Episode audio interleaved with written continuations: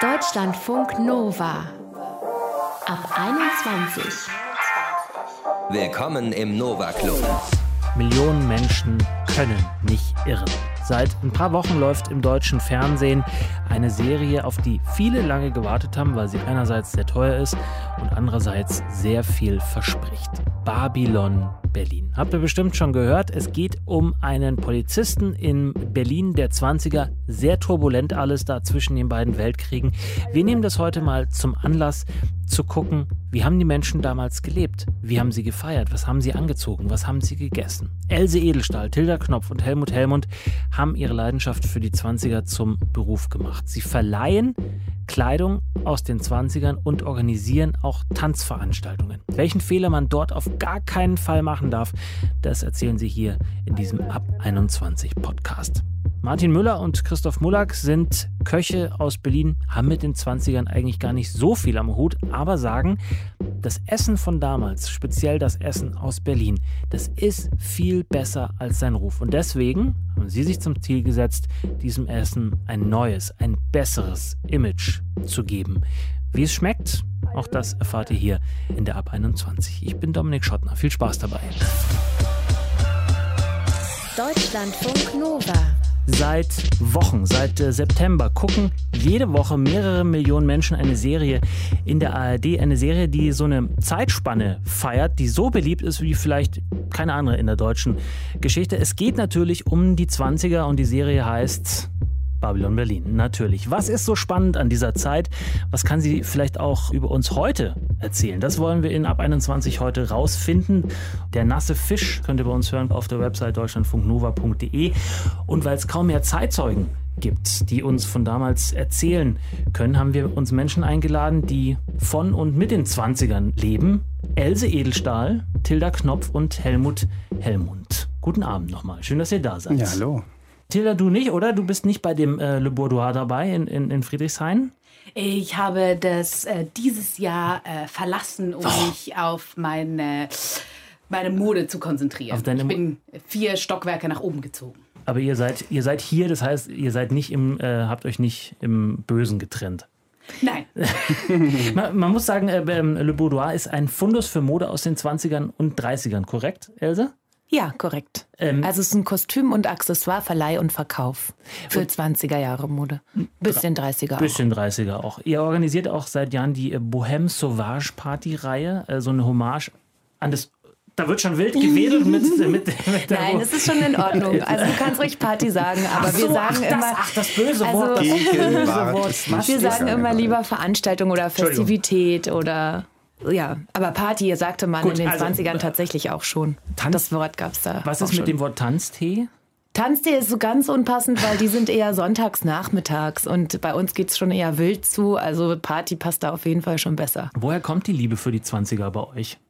Ja, also bei mir war es so, das war eine ziemlich spontane Idee und ich kam da wie die Jungfrau zum Kinde. Ich hatte die Idee damals vor über, ja, wann war das, vor 14 Jahren, einen privaten Salon ähm, bei mir zu Hause stattfinden zu lassen und wollte den historisch haben und hatte früher sehr viel mit Barock-Rokoko zu tun und auch dann 19. Jahrhundert und Salonkultur. Und dann war es aber so, dass ich dachte, ah, das ist alles kompliziert. Wir müssen es in den 20ern machen, weil da die Mode am ehesten schon so in die Richtung geht wie heute, so dass halt wirklich jeder was findet und sich entsprechend kleiden kann. Mhm. Und so habe ich dann meinen ersten privaten Salon, Salon Edelstahl, gegründet.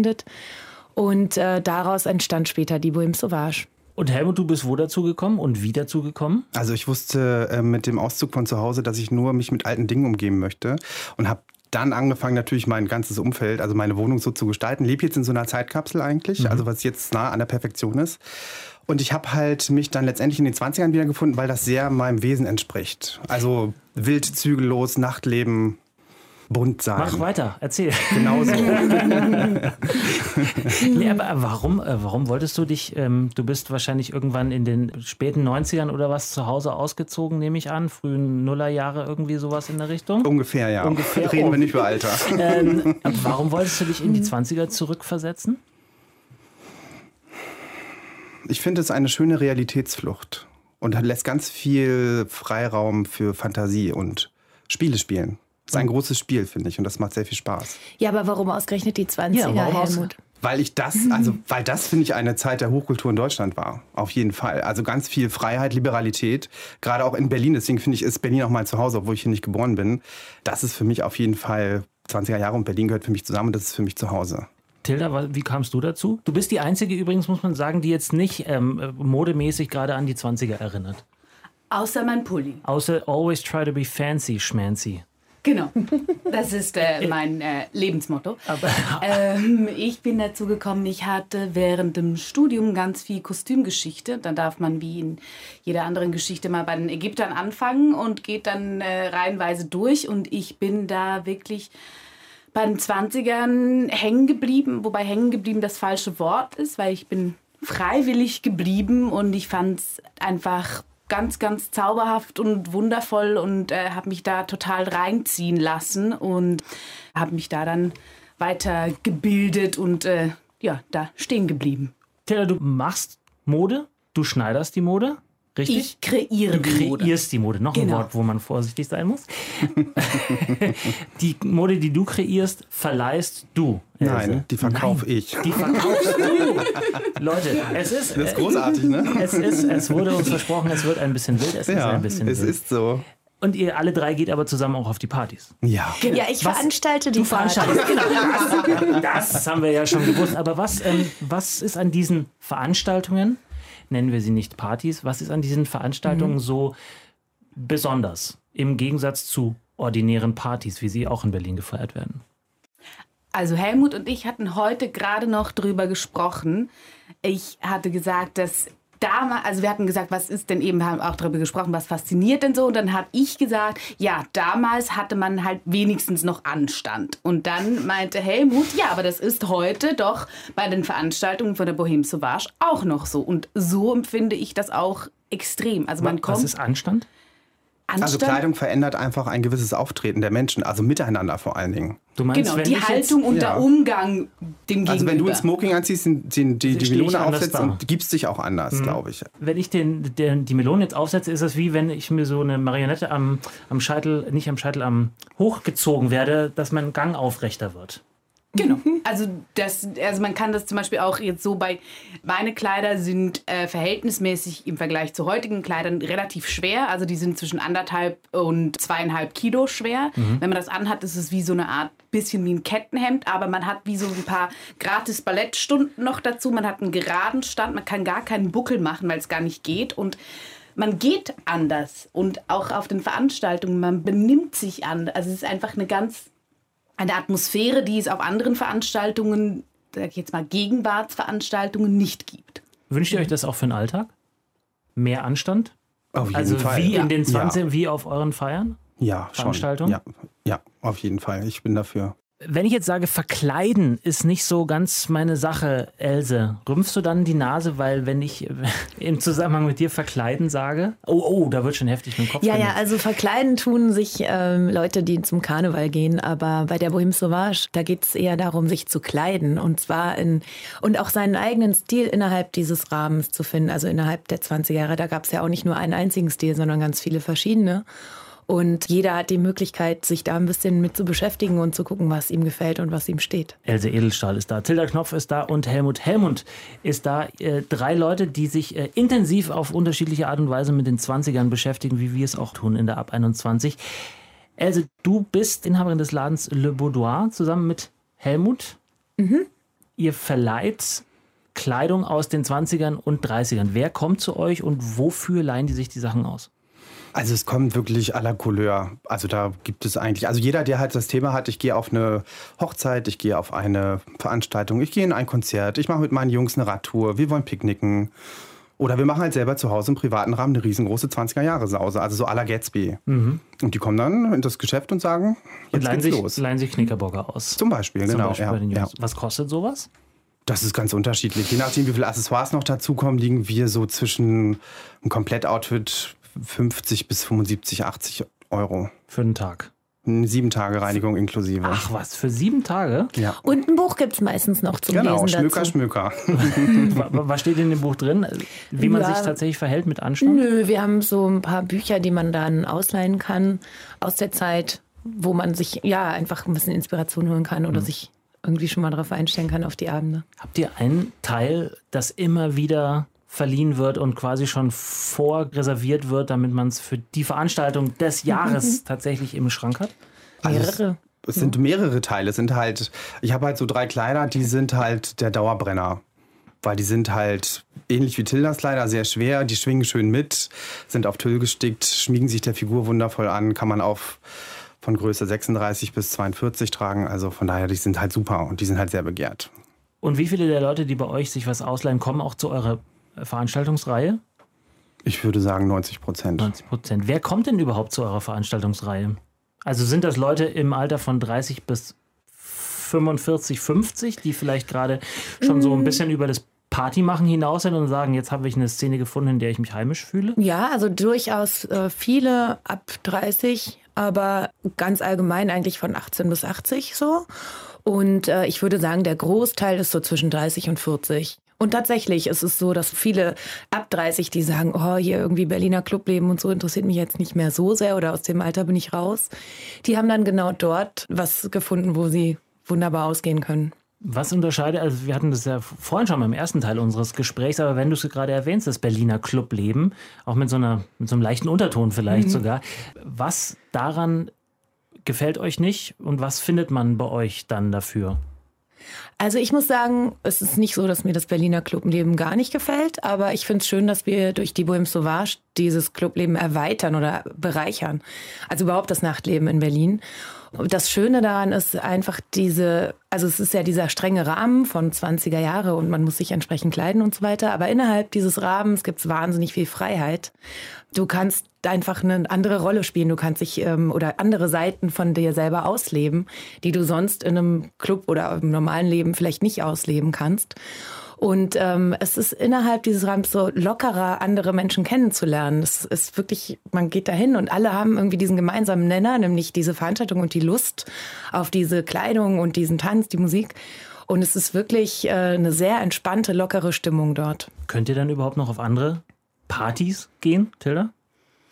Äh, schon, also es ist aber trotzdem was total anderes. Eben wie äh, Else schon meinte, die, man geht dann von der Bohème weg und man hat einfach ganz viele Gespräche mitgenommen und verschiedene Leute kennengelernt, die man vielleicht bei sonst anderen Veranstaltungen nicht so kennengelernt hätte und auch eben, dass man so locker ohne irgendeinen Hintergrund mit anderen Menschen ins Gespräch kommt, einfach um des Gespräches willen. Also man spricht dann an der Bar mit jemandem, bleibt dann vielleicht zwei Stunden stehen und redet über äh, Gott und die Welt und geht dann wieder ohne, also hm. und geht dann zu der nächsten Person und hat dann ein komplett anderes, wahnsinnig tolles Gespräch. Hm. Und natürlich auch tanzen und Genau, man kann wieder Foxtrot und wieder Walzer tanzen. Das, das finde ich großartig. Schon, das, das, ist wichtig, ja. Also es ist nicht einfach nur ja. irgendwie Arschwackeln, sondern. Nee, Paartanzen finde ich schon. Also Standardtänze generell finde ich halt toll, dass es auf der Veranstaltung wieder kultiviert wird. Das finde ich nämlich großartig. Muss man aber nicht. Man kann ja. auch ganz also man, wild und genau, frei man kann wild und frei. Beides geht. Aber wer halt Standard im Blut hat, sollte das auch da ausleben. Und ich merke schon, du hast Standard im ja, Blut. auf jeden Fall. Aber auch so ein bisschen natürlich Rumba und Cha-Cha-Cha, ne, geht immer. Was ist mit den Balboa-Swing-Leuten, die es in Berlin ja auch viel gibt? Gibt es da äh,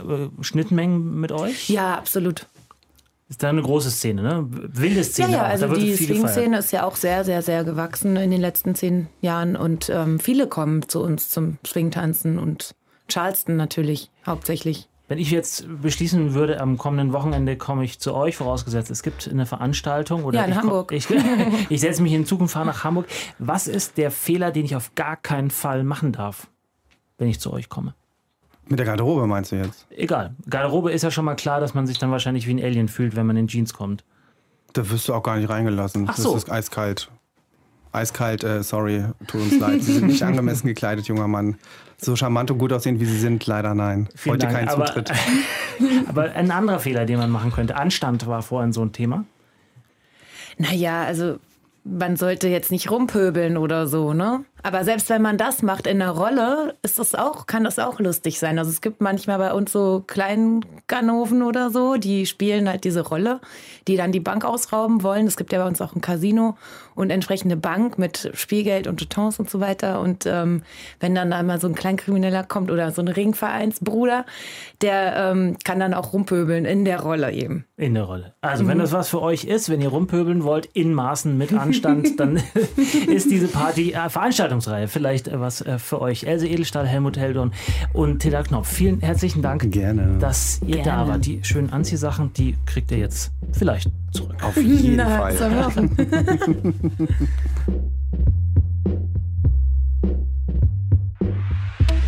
Deutschlandfunk Nova. Ich würde behaupten, als Wahlberliner, dass nirgendwo in Deutschland es so viele verschiedene Küchen gibt äh, wie hier in Berlin. Also jetzt nicht äh, die Einheit einer Küche, sondern tatsächlich die Art und Weise zu kochen. Allein in meiner Straße in Neukölln, die ist nicht besonders lang. Es gibt Essen aus Pakistan, aus Vietnam, aus Thailand, aus Venezuela, aus der Türkei, Italien, Griechenland, Deutschland, Österreich, Japan und Indien. Auf 300 Metern oder sowas. Ich gucke meinen Redakteur an, der wohnt nämlich auch in der, in der Straße. Ich glaube, es sind so 300 Meter. Es ist alles da. Nur Berlin, nur Berlin gibt es ja nichts. So. Es gibt einfach konkret nichts bei uns. Unterrepräsentiert Leber Berliner Art, Frikassee oder Eisbein mit Erbsenpüree. Wäre doch eigentlich äh, schön, wenn es es äh, geben würde. In der, der Fernsehserie Babylon Berlin und dem zugehörigen Hörspiel Der nasse Fisch, da gibt es eine Menge von dem Essen. Na, wer hat er denn jetzt die Löffel? Warum bist du schon wieder hier, Stefan? Mut antrinken. Mit Apfelsaft. Womit sonst? Naja, und Königsberger Klopse für die Kraft. Hm, wie bei Muttern. Mm, wie bei Mutter an Königsberger Klopse. Löffelerbsen ist im Film okay, aber wer bestellt heute noch sowas? Fragen wir jetzt mal zwei Köche, die ihr Schicksal mit den Klöpsen und auch dem Eisbein verknüpft haben. Martin Müller und Christoph Mulak. Schön, dass ihr da seid heute Schönen guten Abend. Schön, dass wir hier sein dürfen. Tagchen. Ihr habt in Neukölln dieses Jahr ein Restaurant eröffnet, was da ehrlich gesagt so ein bisschen raumschiffmäßig noch daherkommt, weil rundrum sind viele Dönerbuden. Tis, Tisk Speisekneipe heißt es und da bietet ihr Altberliner Gerichte an. Wie würdet ihr die beschreiben? Geil. Lecker. Wie Martin sagt, die haben den Schmeck. Genau, wer den Schmeck hat, hat den Schmeck. Also wir, wir machen ähm, eigentlich nur eine moderne Version von der ganzen Sache mit Kindheitserinnerungen, die da mit reinspielen und die Küche, mit der wir aufgewachsen sind von Mutti. Und präsentieren das Ganze in einer Atmosphäre, die halt wirklich in einem, jedem Restaurant in einer Weltstadt in Europa oder vielleicht sogar weltweit in nichts nachsteht. Also keine, keine, keine verrauchte Eckkneipe, sondern Siggi hängt nicht an der Theke auf halb acht und ist ab schon seit um 23 eins da. Herrengedeck gibt es zwar ab und zu schon, aber eher für die jungen Hipster aus Neukölln. Ähm, ist laute Musik, junges Publikum, zugehackte Kellner, äh, also im Sinne von Tätowiert. tätowiert, ja, Entschuldigung. ähm, das ist ja mein Job. eine offene große Küche, wo ihr uns sehen könnt. Wir kommunizieren mit euch direkt. Ihr, ihr quatscht mit uns ab, worauf ihr Bock habt. Dann schicken wir euch ein Überraschungsmenü. Könnt aber auch à la carte einen Bräuler essen oder Klopse oder was auch immer. Also ziemlich locker und laut. Aber man muss schon sagen, weil ihr jetzt gerade schon die Dönerbuden angesprochen habt, also ihr preislich seid ihr so ein paar Stufen über den Boden um euch rum. Also die sind auf jeden Fall teurer als ein Döner, ja, das kann man so sagen. Döner 3 Euro, was kostet bei euch so ein Broiler? Vier. Nein, Nee, Spaß. nee. 35 kostet der Broiler und der ist für zwei Personen. Da bist du also pro Nase bei 17,50 und das ist, glaube ich, schon für, für ganz Berlin ein cooler Deal. Ist halt kein Wienerwald Quälhuhn, ne, sondern schon anständige Qualität. Was ist mit einer Sättigungsbeilage? Hast du dabei? Gibt's äh, Kartoschka-Püree, ja, und Mischgemüse. Was, was ist Kartoschka-Püree? Kartoffelpüree.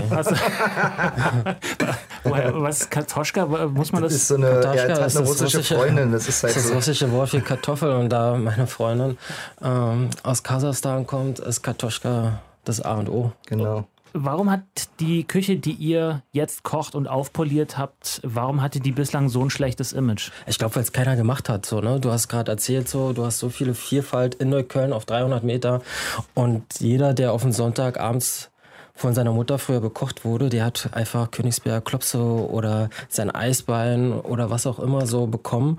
Und das holen wir jetzt einfach wieder raus. So, ne, dass wir Ich glaube, was du meinst, warum die einen schlechten Ruf hatte, ist halt eher so dieses, Es ist halt eine sehr fettige, Mhm. eine sehr, sehr unschöne Küche auch. Wenn man es halt, ja, ganz klar optisch und halt auch so, ich meine, ein Eisbein ist halt auch echt nichts Schönes, ne? So, du hast eine fette Haxe irgendwie mit einer schwabbeligen weißen Haut draußen dran, ne? Und es wird dir auf einem grauen Erbsenpüree dann serviert, ne? Das ist halt nicht ansehnlich. Mhm. Und dadurch hat es halt auch einen schlechten Ruf. Also Spätzle oder irgendwie sowas oder ein Schnitzel, das sieht halt geil aus, ne? Aber das halt nicht. Und das versuchen wir jetzt gerade zu ändern. Ihr, ihr kommt beide aus, ähm, aus einem Bereich beim Kochen, der eher so sehr gehobene Küche ist. Ähm, einer von euch beiden hat bei äh, Tim Raue gelernt und ein anderer hat im Fernsehen was gewonnen. Korrekt. Korrekt, du hast gewonnen. The Jawohl, Taste. Genau. Das heißt, da ist die Optik auch The Taste. The Taste bei den Kollegen. Ähm, Läuft ähm, jetzt gerade wieder. da ist die Optik ja entscheidend. Konntest du irgendwas von dem, was du jetzt kochst, da kochen? Ja, also diese Gurkensalat-Thematik, die zieht sich seitdem ich irgendwie Gastro mache bei mir durch, wirklich. Ja. Und das war tatsächlich der ausschlaggebende Punkt, warum ich in die Sendung gekommen bin, weil ich bin halt wie die Jungfrau zum Kind da rangekommen. Da ist jemand abgesprungen, ich war gerade in Köln und dann bin ich da so zum Casting. Ach komm. Ja, äh, no way, also ist wirklich kein Scheiß. Ein Kumpel von mir hat mich angerufen, dann bin ich da hin und habe mich da beworben.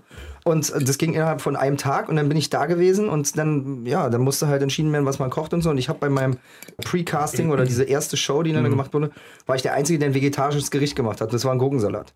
Und das hat halt Tim Melzer total geflasht und auch Alexander Herrmann. Und die beiden haben dann gesagt, so, yo, der muss in die Sendung. Und dann habe ich mich für Melzer entschieden. Und so Was- ging die Reise los.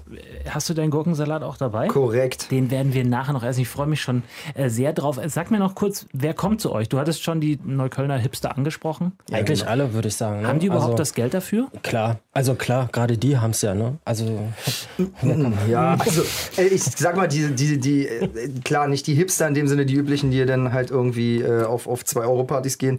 Wir haben auch solche manchmal da, die halt gerne einfach nur ein Bier trinken und dann setzen sich hin und, und lassen sich auf einmal so da, drauf ein, weil sie eigentlich was ganz anderes vielleicht wollten und erwartet haben. Aber ansonsten so ist durch die Bank weg bei uns alles. Also wir haben manchmal so das Gefühl, da ist irgendwie der Tegler Kegelclub da, ja, und äh, die bestellen dann hier Broiler und, und Klopse und Soljanka. Und dann haben wir halt aber auch wieder die Leute aus Charlottenburg, die irgendwie bei uns in der Theke sitzen und ein Fünfgang-Menü, Überraschungsmenü essen, mit einer Flasche Shampoos vorneweg. Also bei uns gibt's Sekt und, äh, und, und einer Kess- Weinbegleitung. Ja. Was hast du gesagt? Kessler würde ich sagen. ja, ja, Kessler ist bei uns ist ganz groß. Aber man kann bei euch auch einfach in der Theke sitzen und Ja, Bier voll. trinken oder ist Du das kannst eigentlich alles bei uns machen. Du kommst einfach rein und hast eigentlich so Spaß, ne? Und du guckst in die Karte, kannst dein Bier trinken oder du sagst dich, ich habe Hunger, ich esse das Menü. Wir versuchen die Leute natürlich schon so ein bisschen in eine Richtung zu trimmen. Ne? Also wir wollen schon, dass die Leute ein bisschen so mehr DJs. sehen als nur ein. Ja, die, wir wollen ja nicht nur, dass die Leute da reinkommen und eine, eine Krokette oder eine Spreegurke essen und dann gehen sie wieder. Ne? Mhm. Aber wenn sie das machen wollen, dann dürfen sie das. Habt ihr bemerkt, dass, ähm, Stichwort Babylon Berlin, dass mehr Leute kommen und sagen, ich, ich möchte das essen, was die da in äh, Mokka Efti äh, essen? Oder wo auch immer die gerade essen gehen? Würde ich auch nicht sagen. Nee. Habe ich echt bisher noch gar keinen da gehabt. So. Wie läuft's? Ihr seid seit März am Start? Ja, seit genau sieben Monaten sind wir da am Start und wir wachsen, habe ich vorhin gesagt. Ne? Also wir wachsen, äh, Monat für Monat wird's besser, macht mehr Spaß. Jetzt sind wir am Ende des Jahres und wir haben bis jetzt eine gute Zeit gehabt. Wir haben, um jetzt mal ein bisschen angeben zu wollen. Weihnachtsgeschenke hier, sind drin. Ich, der Martin ist der sehr Understatement. Also Fakt ist, wir sind gerade Szene-Restaurant 2018 geworden bei den Berliner Meisterköchen. Ähm, wir sind vom Feinschmecker mit 2F gekürt worden, was für eine erste Einstufung mega krass ist. Und wir haben permanent gute Presse gehabt. Alles, was Rang und Namen hat, an Zeitung hat über uns geschrieben und in höchsten Tönen über uns gesprochen.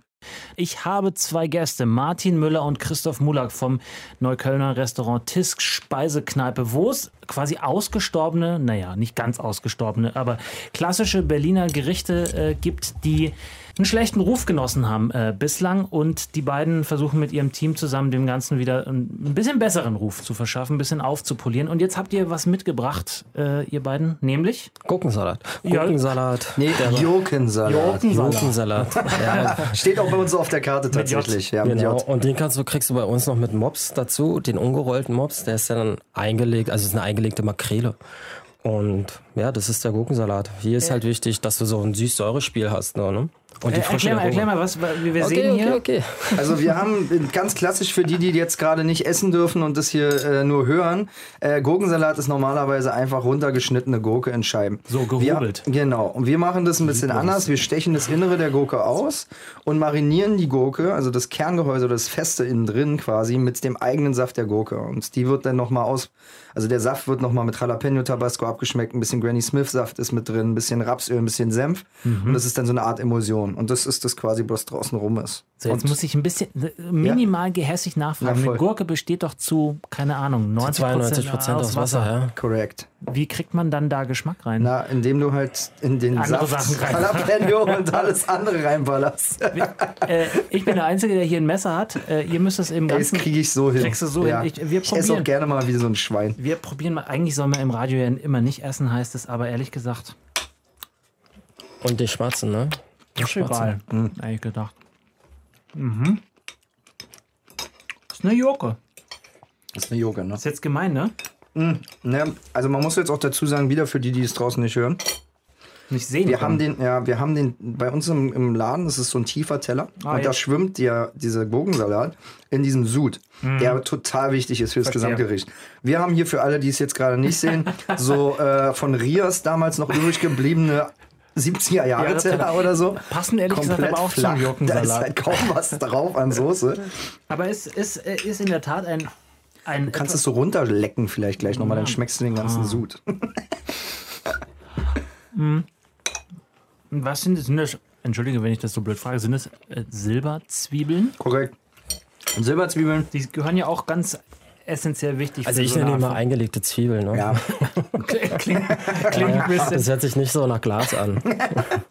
Das sind Silberzwiebeln, Mini-Cornichon, ein bisschen Dill und dann noch ist Senfsaat oben drauf.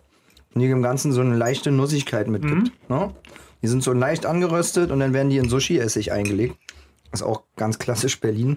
Nein, aber das ist, so eine Te das ist so eine Technik, die wir halt von woanders mitgenommen Das haben. ist ne? ziemlich, mh, das ist, ich würde sagen, dezent. Ich esse das gleich weiter. Ich würde sagen, Ja, ja. das ist dezent, aber man braucht dann noch so ein bisschen was äh, Salziges dazu, so ein bisschen den, den Mops wahrscheinlich. Ganz genau.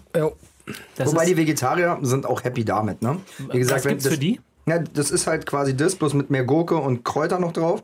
Und wie gesagt, nochmal, der Sud Mhm. ist halt wie eine Kaltschale. Ah, jetzt kommt es, äh, es kitzelt so ein bisschen hinten. Das soll nicht scharf sein, das Mhm. soll nur so einen leichten Taste mitgeben, ne? So Taste.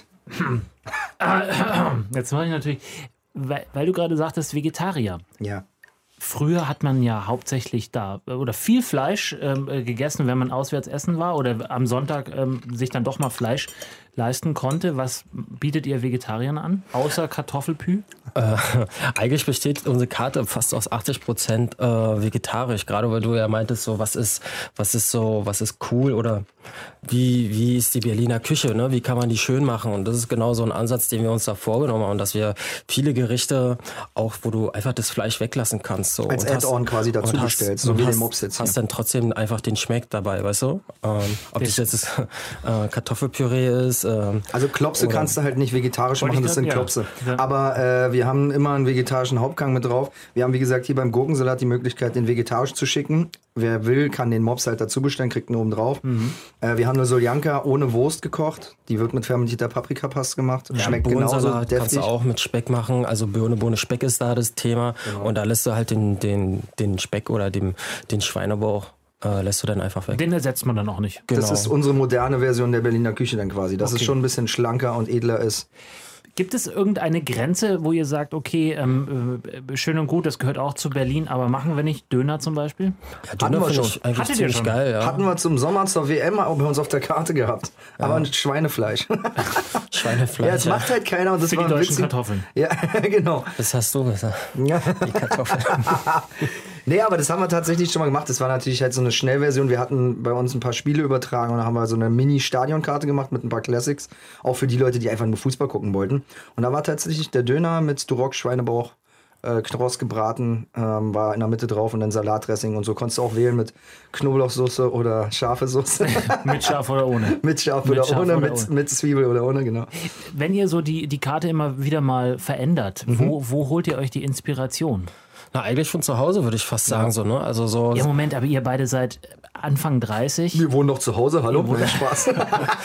Nein, aber ist Also so. mit alte, alte Kochbücher oder na, Kochbücher würde ich jetzt nicht so sagen, dass, dass also ist nicht eure Welt? Doch schon, aber du, du wirst halt begleitet von dem, wie du aufgewachsen bist. So, ne? Und da, da gibt's einfach feste Sachen, die einfach, die einfach schon immer da waren. Ne? Ob das Kohlroulade, Rinderroulade waren oder die Klopse. Von daher weißt du ja, was ist das nächste, was wir auf die Karte nehmen und probieren uns da aus und dann setzen wir das da um. Wir haben gucken. neulich, ja, wir haben neulich so echt auch so ein bisschen Brainstorming gemacht, wieder jetzt für die Winterkarte. Mhm. Und es ist echt krass gewesen, wie viele Sachen uns dann doch noch eingefallen sind, die so eine Kindheitserinnerung sind, die uns eingefallen sind. Ob das jetzt ein Eierkuchen im Dessert ist oder wie Martin sagt, eine Rinderroulade. Oder äh, was hatten wir hier? Ein Senfeier haben wir jetzt auch äh, zum Beispiel auf der Karte und so. Also es gibt echt ganz viele Sachen, auch in der Berliner Küche tatsächlich. Ja, Paprikaschote, ne? Das die, wird das nächste sein. Die sind halt, man muss ein bisschen wegdenken oder so. Was wir jetzt machen, ist nicht Berlin im Sinne von, 20er Jahre ganz festgefahren, mhm. nur das, sondern auch das, was Berlin geworden ist. Ne? Und äh, Gulasch und Paprikaschote ist für mich auch ein Berliner Gericht. Martin Müller und Christoph Mulak vom Berliner Restaurant Tisks Speisekneipe servieren Alt-Berliner Klassiker ein bisschen neu interpretiert. Und ich esse jetzt noch ein bisschen was von diesem köstlichen Gurkensalat. Lass es dir schmecken. Danke dir. Hau rein. Deutschlandfunk Nova. Wir schauen auf das Jahrzehnt zwischen den beiden Weltkriegen. Die sind in dem Hörspiel Nasse Fische, das ihr bei uns auf der Website hören könnt. Sehr zentral, diese 20er. Berlin ist damals voll mit Menschen, voller als heute zum Teil. Vier Millionen leben hier. Teilweise geht es äh, bei den einzelnen Häusern fünf oder sechs Hinterhöfe hinter. Das Licht wird immer weniger. Vorne wohnen die besser gestellten, hinten die ziemlich armen. Das kann man sehr gut sehen in Babylon Berlin, der Fernsehversion von Nasse Fische. Und da wird auch sehr gut klar, finde ich jedenfalls, wie die politische Lage damals ist in den 20ern. Es ist sehr verfahren, es ist sehr unruhig, es gibt wahnsinnig viele Strömungen, viele politische Gruppen, spiegelt sich auch im Parlament wieder. Es ist kein Wunder, die Weimarer Republik ist damals blutjung, wurde gerade erst gegründet am 9. November 1919. Äh, Deutschlandfunk Nova Historiker Matthias von Hellfeld ordnet für uns mal ein, welche Rolle der Erste Weltkrieg für diese 20er Jahre gespielt hat. Naja, das war schon der entscheidende Fakt äh, für die Weimarer Republik. Da musst du mir vorstellen, da waren ein paar Millionen Soldaten an der Westfront in den Schützengräben vier Jahre lang. Die sind nahezu jeden Tag mit Trommelfeuer belegt worden. Es kamen Gasschwaden auf sie zu. Wenn sie ihre Rübe zu weit aus dem Schützengraben herausgestreckt haben, dann konnten sie Pech haben und wurden von Scharfschützen irgendwo hinter den nächsten Hügeln angeschossen oder erschossen. Kurz und knapp gesagt, als der Krieg nach vier Jahren und ein paar Monaten zu Ende war, sind sehr viele Millionen junger Männer zurückgekommen, die vollkommen traumatisiert waren. Wenn irgendwo eine Tür zufiel, dann fingen die an, sich in die Hosen zu machen, legten sich schreiend auf die Erde, sie fingen an zu zittern. Es gab den Begriff der Zitterer. Und äh, manche von ihnen wurden in die Psychiatrie gebracht. Man konnte ihnen aber nicht richtig helfen, weil der Begriff posttraumatische Störung, den wir heute verwenden würden, mhm. den gab es damals noch nicht. Und es gab auch nicht die entsprechenden Methoden, was man dagegen machen konnte. Das ist der erste Punkt. Das ist also ein, ein Millionenheer von jungen Leuten, die im Grunde genommen krank waren, seelisch krank waren. Punkt zwei? Der Punkt zwei war, die Soldaten sind zurückgekehrt mit der festen Überzeugung, sie seien im Felde unbesiegt gewesen. Eigentlich hätten sie diesen Krieg gar nicht verloren. Und sie haben ihn nur deshalb verloren, weil in der Heimatfront die Sozialisten Christen und die Juden ihnen den Dolch in den Rücken gestoßen hätten, also die sogenannte Dolchstoßlegende. Und die ist tatsächlich sehr stark lanciert worden von der obersten Militärführung, die sich, als der Krieg zu Ende war, vornehm zurückgezogen hat und den ganzen Mist, der durch diesen Krieg entstanden war, den durfte dann die Zivilregierung der Weimarer Republik aufräumen, obwohl sie damit gar nichts zu tun gehabt hat. Ein wirklich sehr sinnhaftes Beispiel ist die Unterzeichnung des Waffenstillstands. Den hätte eigentlich ein Militär unterzeichnen müssen. Es hat aber tatsächlich ein Politiker der Zentrumspartei gemacht, nämlich Matthias Erzberger. Und das ist einfach an der Republik immer hängen geblieben. Also ihr seid schuldig, ihr müsst Dinge erfüllen, die in diesem verdammten Versailler Vertrag drinstehen, obwohl die Republik dafür eigentlich gar nichts konnte. Sie war halt nur einfach der Nachfolger des Kaiserreichs, das den Krieg angefangen hat und eben auch verloren hat. Mhm. Ist das ein Geburtsfehler der Republik? Ja, das ist ein Geburtsfehler, weil die Sozialdemokraten und die anderen Parteien, die die Weimarer erste Koalition getragen haben, eine grundsätzliche Entscheidung getroffen haben, nämlich mit den alten Eliten zusammenzuarbeiten, weil gegen sie wäre es noch schwieriger geworden. Das war jedenfalls ihre Überzeugung 1919. Und die alten Eliten, das waren die Großagrarier, das waren die Großindustriellen, das waren natürlich auch die Militärs, die darauf hofften, in der Weimarer Republik wieder eine starke Militärmacht aufstellen zu können, was ihnen dann aber im Versailler Vertrag untersagt wurde, weil dort drin stand, das deutsche Heer darf maximal 100.000 Soldaten umfassen. Mhm. Und in diesem Sinne waren die dann auf einmal sozusagen ohne Arbeit. Sie konnten nichts anderes als Militär sein oder Soldat sein. Und wenn du das nicht mehr darfst, was machst du dann? Du gehst in irgendwelche Ausweicharmeen, sage ich jetzt mal. Mhm. Das waren Wehrverbände wie der Stahlhelm zum Beispiel. Das war die Schwarze Reichswehr. Das waren im Grunde genommen Geheimbünde, die darauf angelegt waren, dieses System zu stürzen und den alten Zustand wiederherzustellen. Hm, diese Schwarze Reichswehr spielt ja auch eine Rolle in der Serie hier bei uns auf Deutschlandfunk Nova. Ist das symptomatisch gewesen für diese frühen Jahre der Republik, dass da ständig irgendjemand versucht hat, diese Republik zu zerstören, von innen heraus? Ja, das kann man wirklich so sagen. Also politische Morde waren im Grunde genommen an der Tagesordnung. Einen Namen hatte ich schon erwähnt, Matthias Erzberger. Dann kannst du noch Walter Rathenau dazu nehmen. Du nimmst den Kapp-Putsch, das war in den 20er Jahren, den Hitler-Ludendorff-Putsch, das war 1923, der berühmte Marsch auf die Feldherrnhalle. Dann gab es eben diese vielen Wehrverbände und die schwarze Wehrmacht. Und dahinter steckte sozusagen der Versuch oder die Idee, das, was man als undeutsch in Anführungsstrichen gesagt empfunden hat, nämlich das System von Weimar. Das sollte ersetzt werden. Und jeder hatte so eine andere Vorstellung, durch was es ersetzt werden sollte. Aber auf jeden Fall waren sie alle gegen das, was da war, also gegen diese Weimarer Republik. Und deswegen kann man natürlich jetzt im Nachhinein das sehr einfach sagen, war eigentlich 1919 schon einigermaßen klar, dass diese Demokratie und dieser erste Versuch einer deutschen Demokratie vermutlich scheitern würde. Von heute aus kann man sehen, da waren so viele Schwierigkeiten, so viele Fehler. So ein Stichwort noch die starke Position des Reichspräsidenten. Ja, solange das ein Demokrat war wie Friedrich Ebert, ist das kein Problem. Wenn er aber ein Antidemokrat war wie von Hindenburg, dann wird es eben sehr schnell zu einem Problem, weil der im Prinzip alleine und auch gegen das Parlament regieren konnte. Und das hat er auch gemacht am Schluss der Weimarer Republik und damit den Deutschen wirklich einen Bären Bärendienst erwiesen.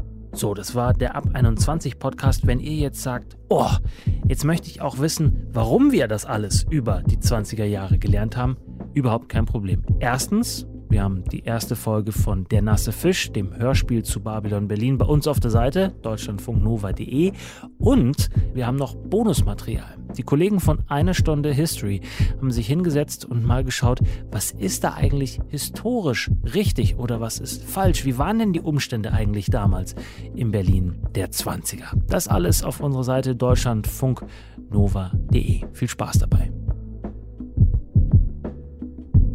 Deutschlandfunk Ab 21. Das letzte vom Tag. Und das war heute auch noch. Berlin-Schönefeld. Die ungarische Vorstehhündin Lea von den Reiteni ist der Star auf der Großbaustelle des Berliner Pannenflughafens BER. Als tierische Vogelscheuche soll sie Krähen und andere Vögel von den Betriebsflächen vertreiben. Dafür trainiert sie seit vier Wochen auf den Rollfeldern. Zudem ist sie am Flughafen Tegel auf Streife. Wie eine Flughafensprecherin mitteilte, sei Vogelschlag in den Triebwerken eine ernste Gefahr für startende und landende Flugzeuge. Hündin Lea sei sehr flexibel einsetzbar und soll die Vergrämungsmaßnahmen mit Blitzlichtern, Pyrotechnik und Schreckschussanlagen ergänzen. Vom kommenden Jahr an soll die Hündin auf den Berliner Flughäfen zweimal täglich auf Streife gehen und Vögel verjagen. Die ungarische Vorstehhündin Lea von den Reiteni ist mit einem Jahr und neun Monaten noch relativ jung und damit eventuell genau im richtigen Alter, um die Eröffnung des BER noch mitzuerleben.